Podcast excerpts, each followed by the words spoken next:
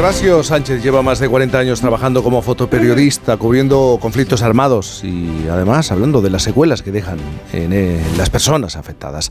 Él ha estado presente y ha cubierto la gran mayoría de conflictos armados del continente americano durante los años 80, pero lo que más, lo que más le impactó, lo que más le marcó en su vida, ha sido la guerra de los Balcanes. Su profesión es sin duda arriesgada y brava.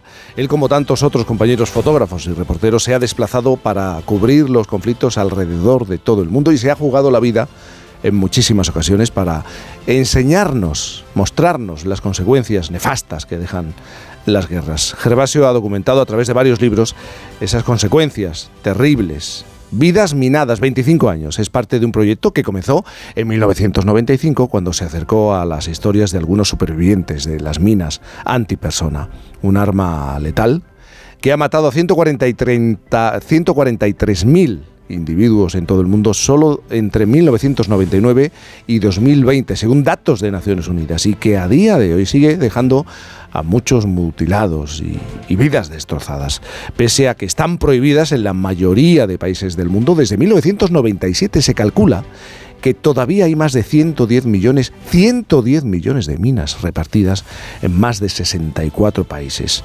Gervasio, buenos días. Hola, buenos días. Buenos días, Gervasio. 25 años después de, empezar con este proyecto, vuelves a la historia de muchas de estas personas. ¿Y qué es lo que te has encontrado? Bueno, perdonad. Eh, la verdad es que es un proyecto que, como has dicho, empecé hace casi 30 años y lo que he intentado es seguir documentando las historias de víctimas de minas en nueve países del mundo a los que conocí en muchos casos cuando eran niños o eran adolescentes, ¿no? Y acaban de ser mutilados por las minas. Por ejemplo, Sofía Alfacefumo, que tenía 13 años cuando yo cuando yo la conocí, dos años después de que una mina la, la, la dejase sin dos piernas y matase a su hermana María, y que ahora tiene pues 42 eh, años y hoy mismo, además, cumple dos años su pequeño hijo eh, al que yo pues estuve presente cuando nació, ¿no? Y eh, así he seguido un poco historias en Camboya, en Angola, en, Bosnia, en El Salvador, en Nicaragua, en Afganistán, en Irak y en otros países afectados por esta lacra. Este proyecto arranca en el año 95, como has explicado, cuando viajas a, varios países eh, de los más minados del mundo en ese momento. ¿La situación ha cambiado poco? Pues la verdad es que los países afectados por las minas siguen teniendo gravísimos problemas y a los que se han sumado otros países en los que ha habido conflictos armados posteriores. Por ejemplo, eh, Ucrania va a tener un problema serio de minas y de proyectiles sin explosionar en cuanto se firme la paz, que algún día se firma, ¿no? Porque, ¿qué ocurrirá? Que los eh, desplazados y refugiados en otros países regresarán a sus aldeas, a sus tierras, tendrán que volver a plantar pues como campesinos eh, los productos fundamentales y de supervivencia y se van a encontrar eh, toda esa extensión llena de minas. De hecho, yo estaba en Ucrania recientemente y lo primero que hacía antes de bajarme del coche en la zona de conflicto era mirar mm, con mucho cuidado dónde ponía los pies, porque realmente las cosas están extremadamente duras. ¿no? Luego hay otros países que han mejorado su situación, por ejemplo Camboya, que llegó a ser durante los años 90 y principios de este siglo el país con más mutilados per cápita del mundo, ha podido pues eh, desminar una gran parte del territorio, pero sigue habiendo problemas serios en otros países, no como Angola y sobre todo Afganistán, que sigue imbuido en una guerra que dura más de 44 años. Todavía hay más de 110 millones de minas repartidas en más de 64 eh, países, pese a lo que indica eh, Naciones Unidas, a lo que señalan diferentes organizaciones, eh, y no hay mucho interés en cambiar esta situación.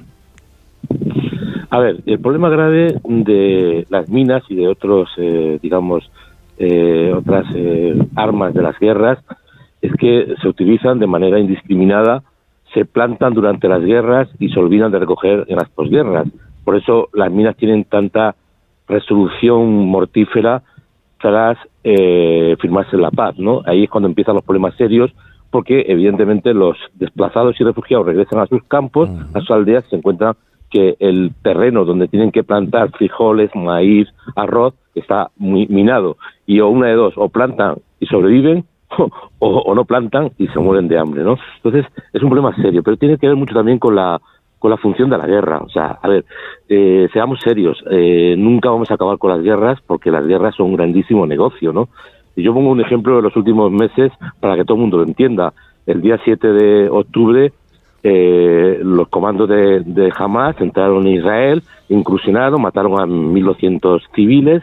Evidentemente eso es terrorismo eh, un día después, el Estado de Israel decidió masacrar Gaza, lo que también se puede llamar terrorismo de Estado, pero a mí lo que me interesa es qué pasó el día 9 mm. de, octubre, eh, lunes. Las empresas armamentísticas estadounidenses y europeas se dispararon en bolsa. Es decir, veían que había un gran negocio de armas, que la guerra iba a durar muchísimo tiempo, que se iba a utilizar muchísimo armamento bélico en bombardear Gaza, y también está pasando un poco como Ucrania, ¿no? Los países europeos se están quitando de encima las armas obsoletas, se las están entregando a Ucrania y lo que está haciendo es que el mercado de las armas se dispare, ¿no? Y en España, por ejemplo, que somos una de las grandes potencias del mundo en venta de armas, es decir, estamos en la Champions League de la venta de armas, pues con gobiernos de todos los colores, incluido con gobiernos supuestamente progresistas, como ha sido el gobierno del PSOE y de Podemos, pues las, ventas de armas se han disparado de una manera vergonzosa, ¿no? También ha ocurrido con gobiernos de, del PSOE a solas o de gobiernos del PP. Eh, hola Gervasio, soy Rebeca. Entonces, yo es que estoy en, gran parte de acuerdo porque a mí lo que me parece que es una hipocresía absoluta es que Estados Unidos eh, y el señor Biden estén pidiendo todo el rato a Netanyahu que cese esa guerra, ¿no? Pero por otro lado, Israel es el mayor comprador de armas de Estados Unidos. ¿Esta cosa se puede dar a la vez? Bueno, incluso España le acaba de vender, le está vendiendo armas en estos momentos a, a Israel, lo cual me parece una violación flagrante de la ley de control de armas. O sea, España tiene una ley de control de armas apoyada por el Parlamento español, o aprobada, mejor dicho, por el Parlamento español de diciembre del 2008, de la época de Zapatero, que estamos violando sistemáticamente cada día, ¿no? No podemos vender armas a un montón de países a los que vendemos armas. Y en cambio hacemos negocios incluso cuando hay situaciones absolutamente brutales como la actual situación eh, entre Israel, eh, con Israel en Gaza, ¿no? O sea, vender armas ahora mismo a Israel es realmente un acto de hipocresía y de cinismo que, de mi punto de vista, me cuesta trabajo entenderlo, ¿no? Pero esto es el negocio de toda la vida y ha ocurrido siempre y lo hace Estados Unidos, lo hace Rusia, lo hace China, lo hace Gran Bretaña y Francia, que son cinco países con derecho a veto en el Consejo de Seguridad de Naciones Unidas y que impiden a veces que los conflictos se puedan reducir el sufrimiento de los civiles, pero también lo hacen países como España, como Italia y Alemania, que son tres potencias importantísimas en venta de armas. ¿no? Gervasio, sé que te tienes que marchar, tienes otros compromisos, pero a mí me gustaría preguntarte por nuestra sensibilidad ante determinadas imágenes. Tú lo cuentas, lo escribes, eres fotoperiodista, eh, consigues, captas mediante la imagen esa, esa realidad. Eh, ¿Tú no crees que en este momento en el que estamos recibimos muchos impactos, muchas imágenes constantemente? Se han multiplicado las posibilidades de recibir imágenes, de, de ser influidos por esas imágenes. ¿Tú no crees que perdemos la sensibilidad ante determinados hechos y, realidades? Mira, yo entre no ver imágenes y ver imágenes duras, prefiero ver imágenes duras, porque si no vemos imágenes, entonces apaga y vámonos. Eh, de hecho, eh, en estos momentos, eh, en el conflicto de, Gaza, en los bombardeos de Gaza, estamos viendo una mínima parte de las imágenes durísimas que se están produciendo cada día.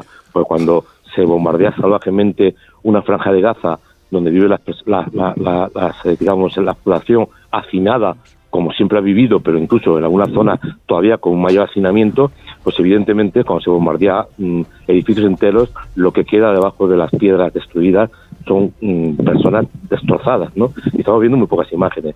En el debate de ver imágenes o no ver imágenes, yo siempre soy partidario de ver imágenes. Lo que es verdad es que yo mismo he evitado toda mi vida mostrar imágenes gratuitas. O sea, mm, a veces mm, un exceso de imágenes mm, dantescas no provoca más que una situación de rechazo frontal por parte de la población.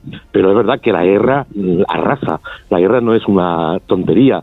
Los proyectiles cuando explosionan destrozan, o sea, mutilan, eh, descerebran, eh, vamos, hacen cosas absolutamente alucinantes. Los que llevamos, como tú has dicho, 40 años trabajando en zona de conflicto, hemos visto los destrozos de, las de las armas, sabemos muy bien a lo que nos estamos refiriendo.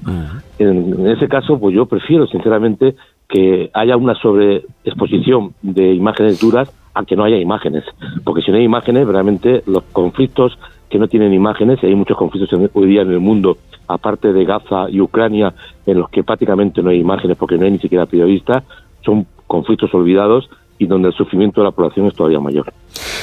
Vidas minadas, 25 años, pasado el tiempo. ¿Qué pasa con esas personas, eh, con esos seres que se enfrentaron a esa realidad que lo sufrieron? Gervasio Sánchez, muchísimas gracias y muy buenos días. Pues sí, muchísimas gracias a vosotros y ya, os digo que quien quiera visitar la exposición en el Círculo de las Artes de Madrid, hasta el 17 de abril aquí está la exposición. Gracias. Un abrazo.